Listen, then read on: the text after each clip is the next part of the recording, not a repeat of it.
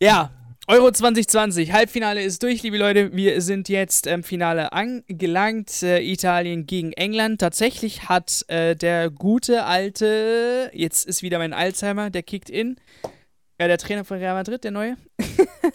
Angelotti. Angelotti hat das tatsächlich vor der Euro ähm, gesagt, dass er gerne Italien gegen England im Finale sehen möchte oder denkt, dass es so kommen wird. Und voila, es ist passiert. Aber bevor wir über die Italiener und äh, die anderen reden, reden wir erstmal über die Italiener und die Spanier, weil äh, ja, Spanien war besser, ne? Also spielerisch hatte Spanien, ich fasse es mal eigentlich nur so zusammen, meiner Meinung nach Spanien besser, Abschluss für den Arsch, richtig für den Arsch. Also was abschlussmäßig dabei Spanien ist, richtig lächerlich.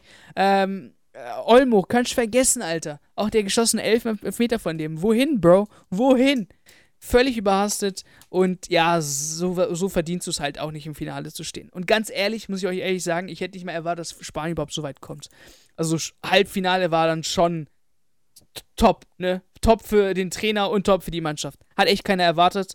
Äh, von daher finde ich nicht mal so schlimm als Spanier, wenn jetzt, äh, wenn ich Spanier wäre und Spanien rausfliegt.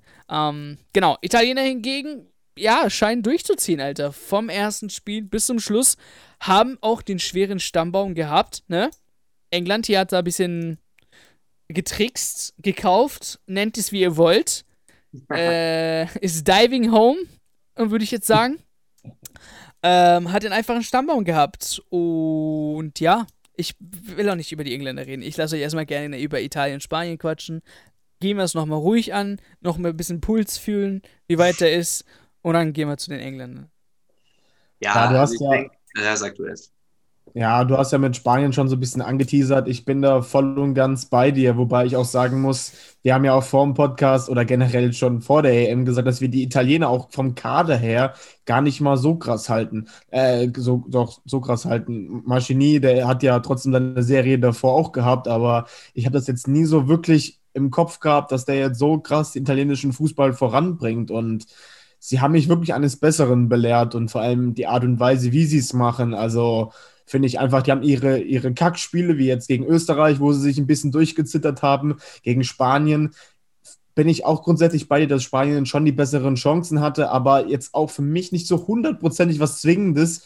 Gut, die Italiener auch nicht, aber das war halt so ein typisches Spiel, das musste im Elfmeterschießen entschieden werden, fand ich.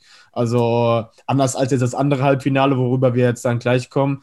Ähm, und ich finde halt, ja, also bei Spanien war ja auch vor der EM auch dieses Theater mit Corona und äh, die haben auch noch eine zweite Mannschaft gefühlt gehabt, die sich im, im Hintergrund quasi äh, fit gehalten haben. Das sind so Sachen, wo ich dachte, mh, hm, schwierig. Dann kam die Gruppenphase, wo ich auch dachte, äh, auch keine wirklich gute Gruppenphase gespielt. Dann das letzte Spiel, wo sie sich, sag ich mal, ein bisschen befreien mit einem ja, schwachen Gegner in Slowakei an dem Abend. Und dann fand ich sie aber echt clever in der K.O.-Phase. Also dann haben sie, finde ich, schon ihre typischen Stärken gezeigt in den K.O.-Spielen. Klar war das jetzt alles entweder Verlängerung oder Elfmeterschießen oder sonst irgendwas. War es auch, genau. Verlängerung gegen Kroatien und. Wir haben sehr viele Verlängerungen gehabt in dieser ja, das ist, ja, das ist unglaublich, Alter. Sehr, sehr, ja, es war alles sehr, sehr taktisch. Der Normalo denkt jetzt mittlerweile 120 Minuten ist Standard. Ja. und ja, aber ich, ich fand, würde jetzt auch sagen, dass ich als Spanier doch recht zufrieden war dafür, dass ich den Kader jetzt auch nicht so phänomenal war. Aber es wäre auch trotzdem, wenn ich das Spiel jetzt gegen Italien angucke, vielleicht sogar das Finale drinne gewesen, wenn man jetzt nur das Spiel betrachtet. Aber ich ja, würde klar, da jetzt. Wenn du das Elfmeterschießen kommst, dann easy going, Bro. Glück 50-50. Aber eben Du hast jetzt aber eben Olmo noch erwähnt und für mich war es eher einer der Spieler, der noch herausgeragt ist bei ja, den Spaniern. Ja, aber nicht beim Abschluss. Guck mal, alle haben beim für Abschluss, mich, ja. viele, viel, sehr viele, sehr viele, haben spielerisch für mich was wirklich Spielaufbau, äh, Gegner beherrschen quasi, komplett nice, wirklich sehr gute Note ja. würde ich geben. Eine richtig nice Note. Aber was dann Abschluss angeht, was die Torgefährlichkeit angeht, das hat gefehlt bei Spanien. Eigentlich das, was wir vorher gesehen haben, gegenüber Kroatien zum Beispiel, wo es zack, zack, Tarein ins Tor, bam, äh, hast nicht mal zweimal blinzeln können und schon war da drin. Das hat gefehlt gegen Italien. All das. Ja. Und vielleicht sogar, weil er Morata von Anfang an auf der Bank hat gelassen. Keine Ahnung. Ich meine, der Junge trifft nicht gern das Tor, aber er war quasi Held und ja, Scheiße in, einer, in, einem, in einem Tag. Bringt sie zur Verlängerung, in Elfmeterschießen verkackt er selbst, ne? Ja, genau.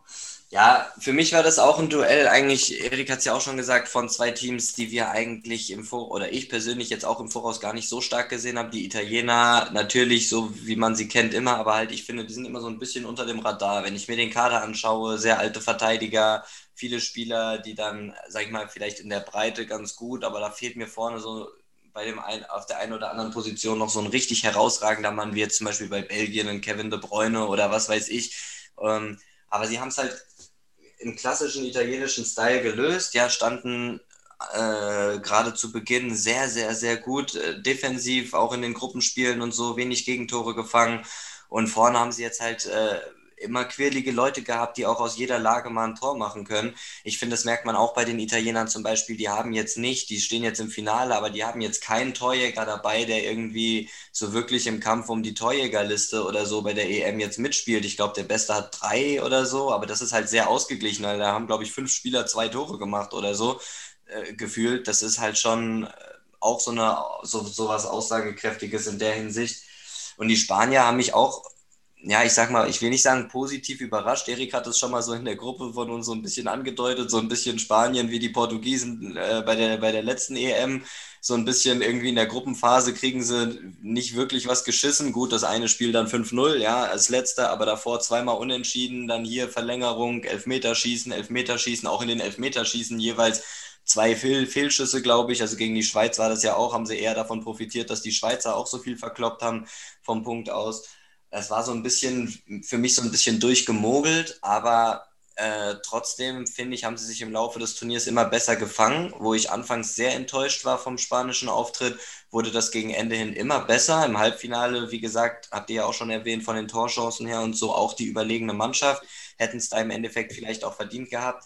Aber ähm, ich finde, ja, dafür gerade, was Erik gesagt hat, ja, Busquets ist zum Beispiel ganz kurzfristig vor der EM ja noch ausgefallen mit Corona und so, da waren viele Querelen im Kader, dann gab es ja lange Diskussionen, weil kein Realspieler dabei war, dann den nicht berücksichtigt, dann hier, die, also ich hätte den Spaniern sogar zugetraut, dass sie in der Gruppenphase rausfliegen, was ja auch fast passiert wäre. Und dafür ist das Halbfinale schon echt gut. Aber ich denke trotzdem, im Endeffekt stehen die Italiener zurecht da, wo sie sind haben zwar auch in der, äh, von den drei K.O.-Spielen einmal nur nach Verlängerung, einmal nach Elfmeterschießen gewonnen und nur einmal nach 90 Minuten und auch da relativ knapp. Aber sie hatten eben, wie du ja auch schon gesagt hast, die schwerere Seite vom Turnierbaum und das musst du eben auch erstmal dann so w konstant. Würdest du sagen, Italiener sympathisch für dich in diesem Turnier? Ich sage mal so, der italienische Fußball ist mir selten sympathisch, weil äh, ja, viele, viele Werte, die ich damals bei den, bei den Italienern schon nicht so schön gefunden habe, sehe ich heute immer noch. Ja, dass sie zum Ey, Beispiel jetzt wo du sagst früher, sorry, dass ich jetzt unterbreche, ähm, gab es nicht diese Werbung früher, wo man quasi Schwalben trainiert hat? Ja, das gab es, glaube ich, auch 2006, wo doch Deutschland Aufnahmen da, da läuft einer am Trainingsplatz der Italiener vorbei oder so und dann hört er die ganze Zeit Chiri pfeifen und dann guckt er so rüber und dann immer so top, top, top, top pfeifen und dann alle so ah, Mute Bam. Ja, das stimmt. Spaghetti. Aber wie gesagt, ich will die Italiener auch gar nicht nur darauf reduzieren. Ich meine, wir haben alle die Szene von Immobile im Kopf und so, aber das muss man jetzt auch nicht breitreten. Es fuck, sag ich mal, ja, aber äh, es ist halt so der, dieser typische italienische Fußball. Was mich ein bisschen positiv, äh, positiv gestimmt hat, ist eben, dass sie nach vorne hin sehr variabel auch sind. Ja, dass sie da eben jetzt so kleine, quirlige Leute haben, die sie oft nicht hatten.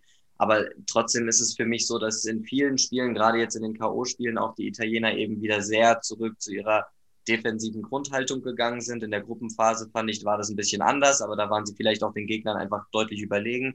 Aber gerade jetzt in den K.O.-Spielen wieder viel zurück zu der, zu der defensiven Grundhaltung, sicher stehen, was ja auch schön und gut ist, was deren Recht ist, was natürlich jetzt im Fußball nicht unbedingt attraktiv macht, ja, für einen Zuschauer, aber ähm, deswegen allgemein gibt es Nationen, wo ich mir den Fußball lieber anschaue als bei den Italienern, aber nichtsdestotrotz muss man sagen, das, was sie gemacht haben, haben sie super gemacht, ja, übers ganze Turnier und wie Erik auch schon gesagt hat, für mich stehen die Italiener auch völlig zurecht im Finale.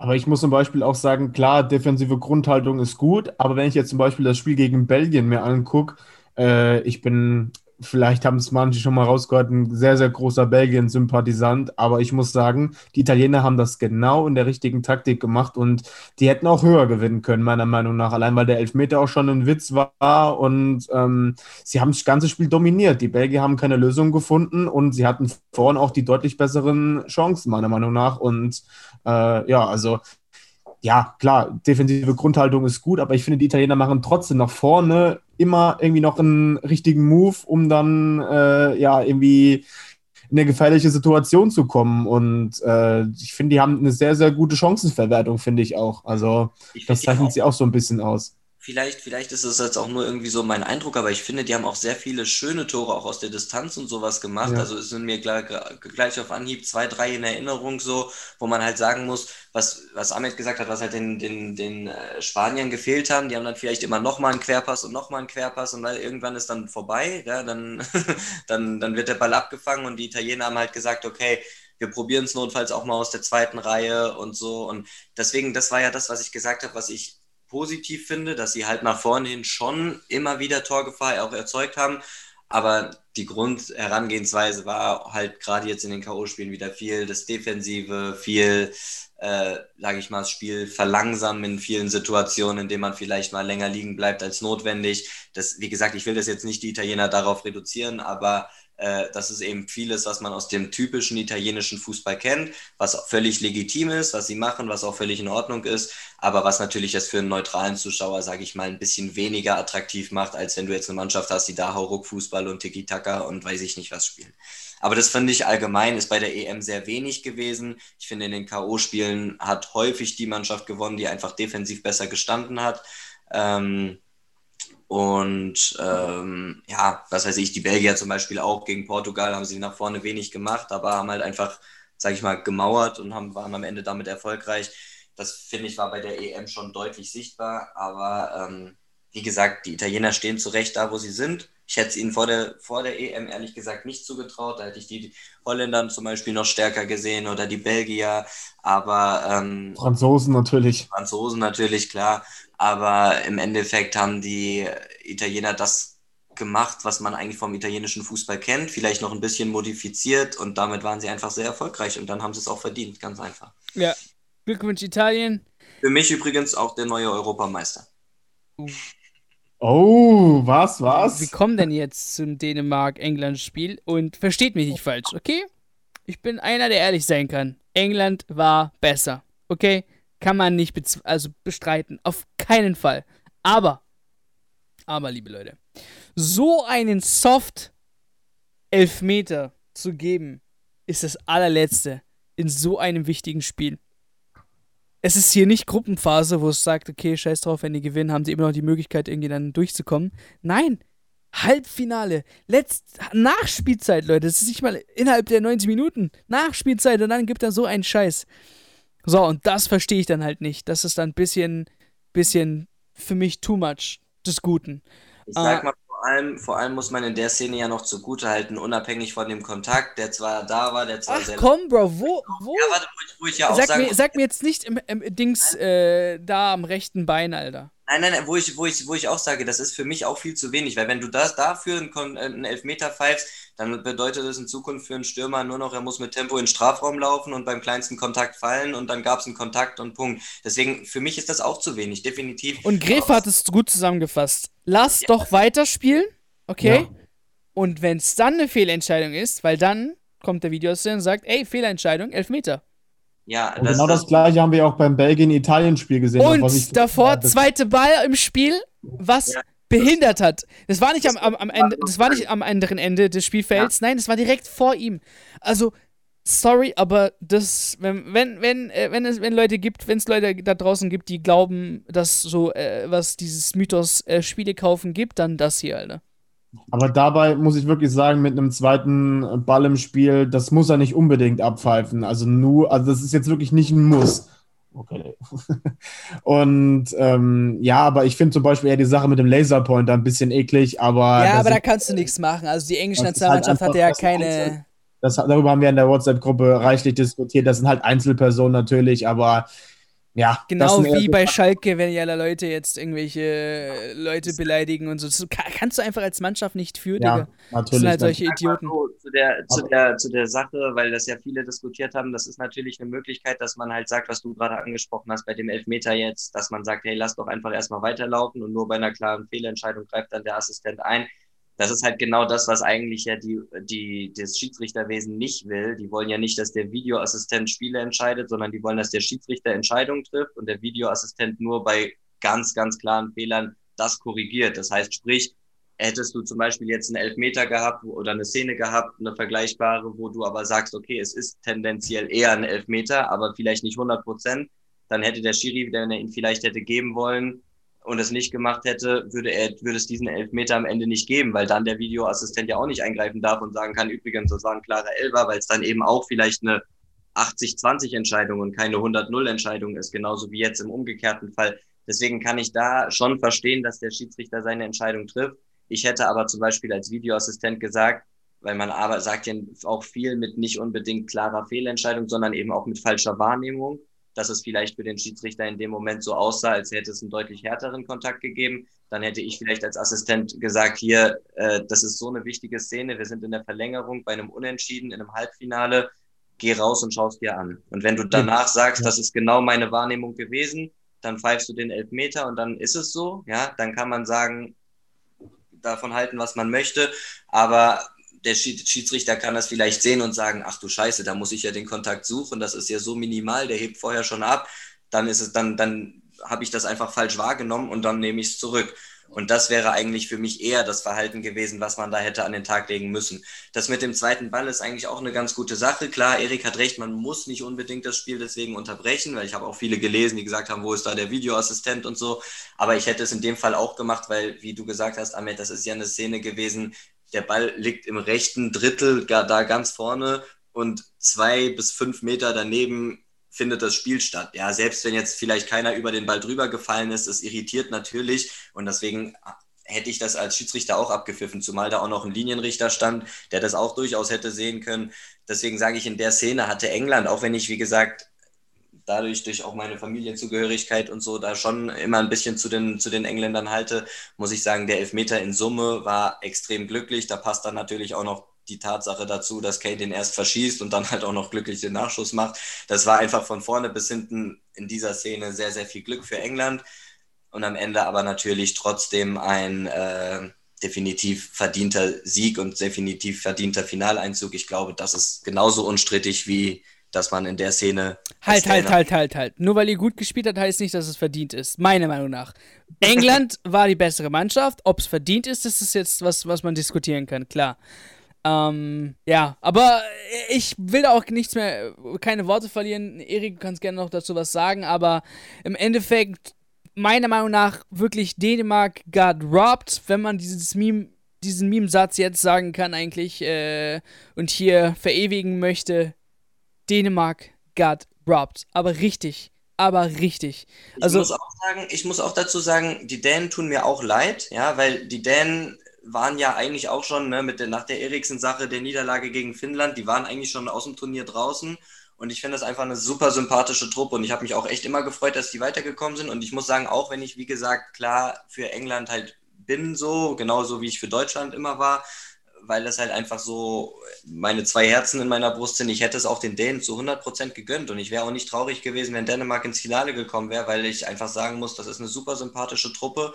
Ähm, aber wie gesagt, in der Situation hatten sie natürlich extrem viel Pech, dass es von den Spielanteilen, von den Torchancen und so verdient ist. Ich glaube, dass, da brauchen wir nicht drüber reden, aber wie, wie gesagt, man weiß ja nicht, ne? hätte es den Elfmeter nicht gegeben, wäre es ins Elfmeterschießen gegangen und Elfmeterschießen ist immer 50-50. Ja, ja, ja, aber dann lass es ins Elfmeterschießen gehen und dann, wenn Dänemark rausfliegt, okay, Bro.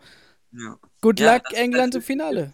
Ja, und das ist halt immer 50-50. Deswegen klar, für mich ist es schon so, dass man, oder für mich ist es schon relativ klar, dass England den Sieg nach dem Spiel schon verdient hat, auch wenn das der Siegtreffer, sage ich mal, sehr glücklich war ähm, aber einfach von den, von den Möglichkeiten auch, die sie, die sie hatten und so ist es schon verdient. Aber es hätte, ändert ja nichts daran. Ich sag mal, Portugal hätte von den Spielern Teilen einen Sieg gegen Belgien auch verdient gehabt, so haben es aber am Ende nicht gemacht.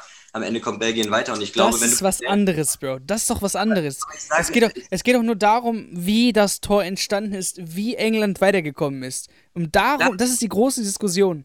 Ja, ja, natürlich, das, das verstehe ich. Das, ich wollte damit ja auch nicht sagen, dass das ein Vergleich Dass England die bessere Mannschaft war, kann dir auch ein Däne sagen. Klar. Genau, deswegen, ich wollte nur sagen, den Dänen wäre es auch scheißegal gewesen, wenn sie ins Finale kommen, ob sie die bessere oder schlechtere Mannschaft sind. Genauso wie es den Belgiern scheißegal war, ob sie die bessere oder Ja, schlechtere aber hätten sie in 90 Minuten zum Beispiel das 2 zu 1 normal kassiert, dann sagt keiner was. Dann war England die bessere Mannschaft in 90 Minuten schön und gut. So, jetzt gehst du in die Verlängerung. Ich, die erste Halbzeit haben sie noch durchgehalten, oder war das in der ersten Halbzeit? Nee, in der zweiten, ne? Ich, boah, warte, das kann ich dir gleich sagen. Auf, auf jeden Fall, du gehst in die Verlängerung, du hast noch 30 Minuten zu spielen und dann. War der erste Mann. genau, und dann kommt so eine dumme Entscheidung. Das ist halt für mich too much. Das ist für mich too much. Ja, wie gesagt, ich bin komplett bei dir auch, dass auch, dass es da keine richtige Überprüfung gab oder so, oder dass man sagt, ja, es gab ja einen Kontakt, also keine klare Fehlentscheidung, das hätte ich auch anders gehandhabt. Ich hätte gesagt, schau es dir an und guck, ob das deine Wahrnehmung war. Und wenn er Schiri das, das sich das anschaut und sagt, ja, ich habe diesen Kontakt exakt so wahrgenommen und für mich ist das ein Elfer, dann musst du halt sagen, okay, dann ist es halt ein Schiri, ich weiß nicht, wie viel Elfer der pro Spiel verteilen will. Und ich glaube, Manuel Gref hat das ja nach dem Spiel eigentlich auch ganz gut gesagt klar gibt es einen Kontakt, ob man da jetzt über Elfmeter diskutieren möchte oder nicht, so what, kann man machen. Ja, für die meisten ist es keiner, für mich ist es auch keiner. Yes. Gleich wieder da.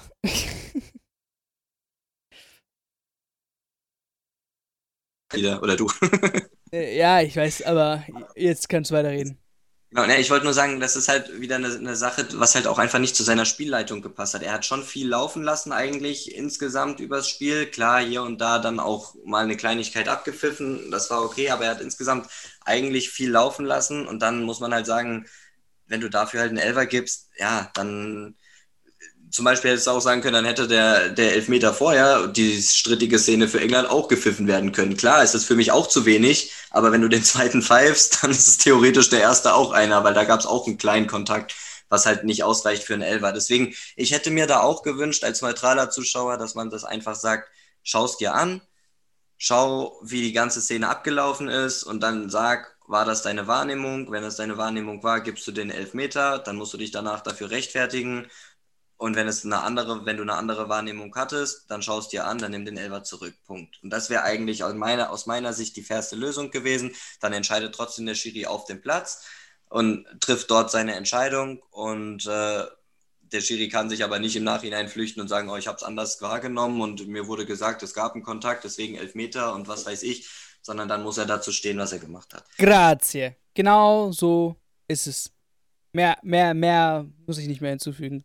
Genau. Ich wollte noch sagen, weil Niklas es eben gesagt hat, hier in Sachen äh, zum selber sich die Szene angucken, was mir jetzt so einfällt. Also ich finde irgendwie die, die äh, Hauptschiris auf dem Feld fand ich jetzt irgendwie nicht vermehrt an dem Bildschirm. Die haben sich die Szenen eigentlich größtenteils nicht angeguckt, sondern der VIA hat dann immer entweder immer zugestimmt bei einem Check oder halt eben nicht. Und das finde ich jetzt im Vergleich zur Bundesliga, weiß ich nicht, das war schon sehr, sehr wenig, weil ich fand, dass, ja, also aber generell fand ich die Schiri, die Schiri-Leistung fand ich generell top. Also da musst du nichts sagen. Aber ich finde halt solche Szenen, wie jetzt gerade bei dem Spiel England-Dänemark, die bleiben halt dann einfach im Kopf. Und äh, wenn du jetzt da fünf Jahre später zurückguckst, weißt du, ey, das war ein dreckiger Elfmeter, wo die Engländer einfach Glück gehabt haben. Und das macht so ein Spiel, finde ich, halt auch einfach kaputt, wenn du zurückdenkst dann. Sehe ich genauso. Und das ist mir auch aufgefallen, muss ich zum Beispiel auch sagen. Ich meine, klar, es ist jetzt eine ganz andere Szene, aber zum Beispiel auch bei dem Elfmeter für Belgien gegen Italien. Ich meine, wenn ich mich richtig erinnere, dass auch da der Schiri sich das nicht angeschaut hat. Und das war ein genauso großer Witz-Elfmeter, ja. Äh, wo ich dann auch sagen muss, dann warum, warum Leute schickt ihr die dann in der Situation nicht raus? Insgesamt stimme ich dir zu. Ich fand die Spielleitung souverän. Ich finde, man hat auch verhältnismäßig für, dafür, dass es ja auch K.O.-Spiele sind, wo es um viel geht, relativ wenig über Schiedsrichter diskutiert. Da ist gefühlt bei jedem Spiel in der Bundesliga am Wochenende mehr. Ja, deswegen die Leistung an sich fand ich gut. Aber warum man in, in solchen entscheidenden und strittigen Szenen nicht den, den äh, Videoassistenten dazu benutzt, zu sagen, trifft dein Urteil anhand der Bilder, kann ich auch nicht nachvollziehen. Okay, wir wollen natürlich äh, noch über das Finale sprechen. Äh, Italien äh, gegen England, was ja eigentlich Finale-like sein sollte. Ne? Zwei große Nationen, zwei spielerisch gute Nationen. Ähm, und da bin ich echt mal gespannt, was ihr denkt, wer das Finale macht. Unsere Insel, äh, ich mein Dings, unsere Engländer. Oder, ich weiß nicht, darf man dieses Insel A sagen? Nee, gell? Besser nicht. Wie, wie, ka wie kam man bitte drauf? Das, ist, das interessiert mich. Keine Ahnung. Das ist genau so ein Begriff wie damals die Deutschen, als äh, bei der Heim-WM damals gegen die Italiener rausgeflogen sind und dann überall Pizzafresser nur noch beleidigt hat oder sonst irgendwas. Okay. Spaghetti-Mafia oder sonst irgendwie Spaghetti so. Spaghetti-Mafia, Digga, das jetzt. Das ist das Ultra. Ja. Dings. ähm, ja. Ich glaube, halb Europa oder 90% von Europa wird für Italien sein. Die Gründe habt ihr gerade eben vor 30 Minuten gehört. ähm, aber ich hoffe, es wird ein geiles Finale. Ich hoffe, es kommt nicht home. Ich hoffe, dass die Italiener gewinnen. Äh, die Gründe habt ihr auch gerade gehört. Ähm, aber was denkt ihr? Was, wie ist eure Einschätzung? Rein fußballerisch. Was denkt ihr? Wer wird das Leben des anderen schwer machen?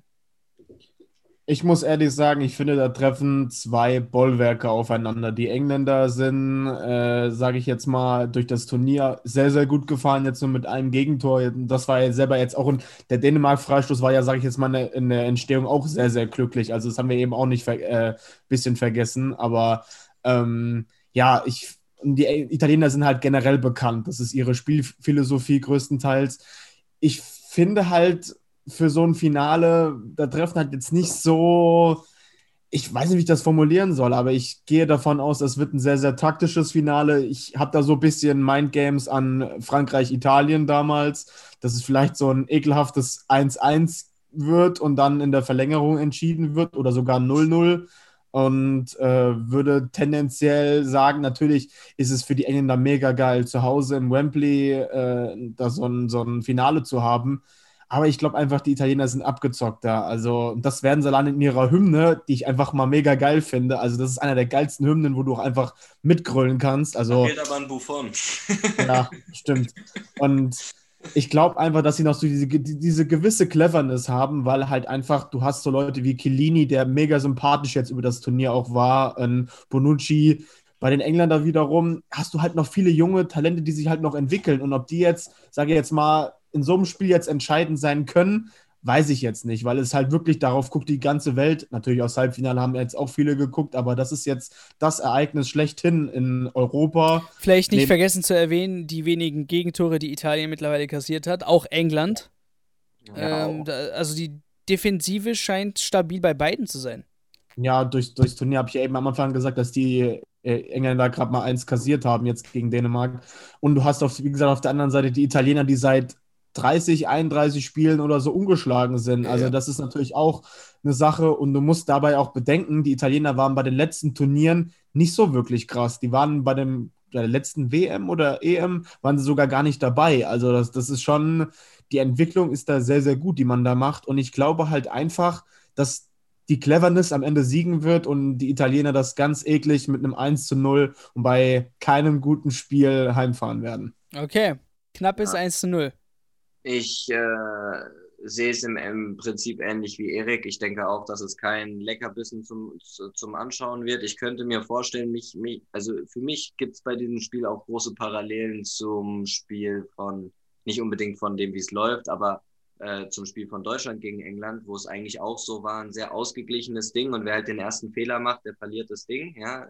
Und ich könnte mir vorstellen, dass es ähnlich sein wird jetzt bei den, bei den Engländern ist es eigentlich eine sehr überraschende Sache. Also während man bei den Italienern ja erwartet hat, dass sie eigentlich eine gute Defensive haben, weil das eigentlich so der, der Italien-Klassiker ist, ist man, glaube ich, bei England eher so ein bisschen überrascht. Vor dem Turnier haben viele Leute gesagt, bei den Offensivleuten, die da rumlaufen, werden die vorne die, äh, ein Feuerwerk abbrennen und hinten halt immer wieder mal eins schlucken, weil ja, Maguire, Stones, klar, aber und dazu die Sechser, die jetzt in der Kombination auch noch nicht so wirklich oft zusammengespielt haben sehr junge Leute und so, dass man halt eher hinten anfällig ist. Und Southgate hat halt komplett umgedreht, hat gesagt, wir agieren immer aus einer sicheren Defensive, lassen vorne Leute wie Sancho oder ein Rashford teilweise 80, 90 Minuten auf der Bank schmoren oder teilweise auch komplett draußen, was viele überhaupt nicht verstehen. Ich Witzig, ne? Als er erst zum Menu gewechselt ist, hat er sein erstes Spiel direkt gemacht. Ja, ja, genau, ja. Und das ist. Äh, Southgate, willst du mich verarschen?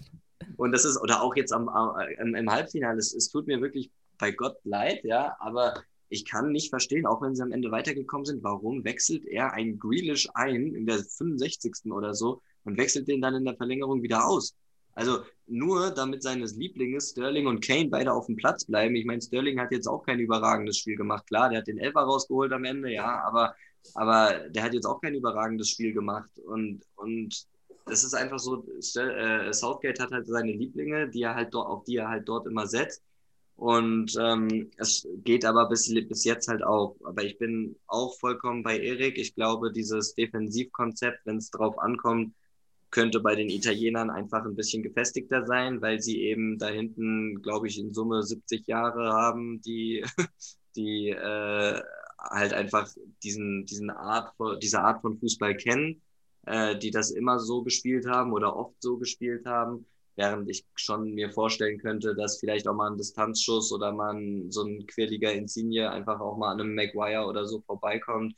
Ähm, und ich gehe deswegen auch damit. Ich wie gesagt, ich gehöre zu den wenigen hier in Deutschland, wo das Herz für England schlägt, sage ich mal. Aber, ähm, aber ich äh, gehe, habe ich ja eben auch schon gesagt, damit, dass die Italiener Europameister werden, weil ich glaube, am Ende werden es äh, in diesem Duell dann auch die Trainer entscheiden. Und für mich ist Gareth Southgate auch, ähnlich wie Yogi Löw zum Beispiel, ein sehr sturer Trainer, der immer seinen Stiefel durchdrücken will. Das war bisher erfolgreich, aber ich glaube, wenn es drauf ankommt und man gegen sehr taktisch versierte Italiener spielt, dass ähm, dieses italienische Konstrukt den, den Hauch stabiler ist. Und deswegen gehe ich auch mit einem knappen Sieg für Italien. Okay, dann bleibt eigentlich nur meine letzte unnötige Meinung. Ähm, ich werde das gar nicht, wie gesagt, spielerisch beurteilen. Äh, beide Mannschaften haben ihre Stärken und Schwächen gezeigt. Für mich ist es bei England einfach weiterhin die ein, zwei Männer, die offensiv ihre gute Arbeit machen. Sterling, so über, über, über das ganze Turnier. Ähm, Southgate hat quasi so hinten gut stehen, also ein Walker macht dann einen super Job zum Beispiel, egal wer ihn überläuft, der äh, zündet dann Turbo an und dann ist er immer wieder vor den Mann. Ähm, ja, Maguire, Riesen-Motherfucker, der da hinten auch alles sicher hat. Ähm, von daher, defensiv England wirklich sehr stark und das wird halt interessant. Zwei defensiv starke Mannschaften treten aufeinander. Ähm, und äh, in der Offensive sind es halt immer diese gleichen Leute, die ihre Akzente setzen. Ich gehe davon aus, oder ich hoffe mir, dass England weiterhin keinen EM-Titel holt und äh, bleibe bei Italien und freue mich dann, wenn die Azuris es machen. Ja, das kann also Niklas also auch respektieren, gell? Auch wenn die Nacht dann relativ schlaflos sein wird. Ja, leider, leider, leider. Ich dachte mir so, nach, nach dem Elfmeter ist mir dann scheißegal. Ja. Ich denke, äh, ich de also da sind wir uns ja dann diesmal sogar einig, dass die Italiener das machen werden. Aber ich denke trotzdem, dass es ein sehr spannendes Spiel sein wird, aber halt kein hochkarätiges, sondern also offensiv hochkarätiges, sondern eher eins, was wie Deutschland, England so ein bisschen davon lebt. Die Teams neutralisieren sich und wer macht halt den ersten Fehler? Wer kann einmal das Bollwerk des anderen bezwingen sozusagen. Okay, Episode ist vorbei. Vielen Dank fürs Zuhören. Bitte, bitte, bitte, bitte lasst unbedingt ein Review oder ein Abo da. Das hilft sehr diesen Podcast und vielen Dank nochmal fürs Einschalten. Bis zur nächsten Folge.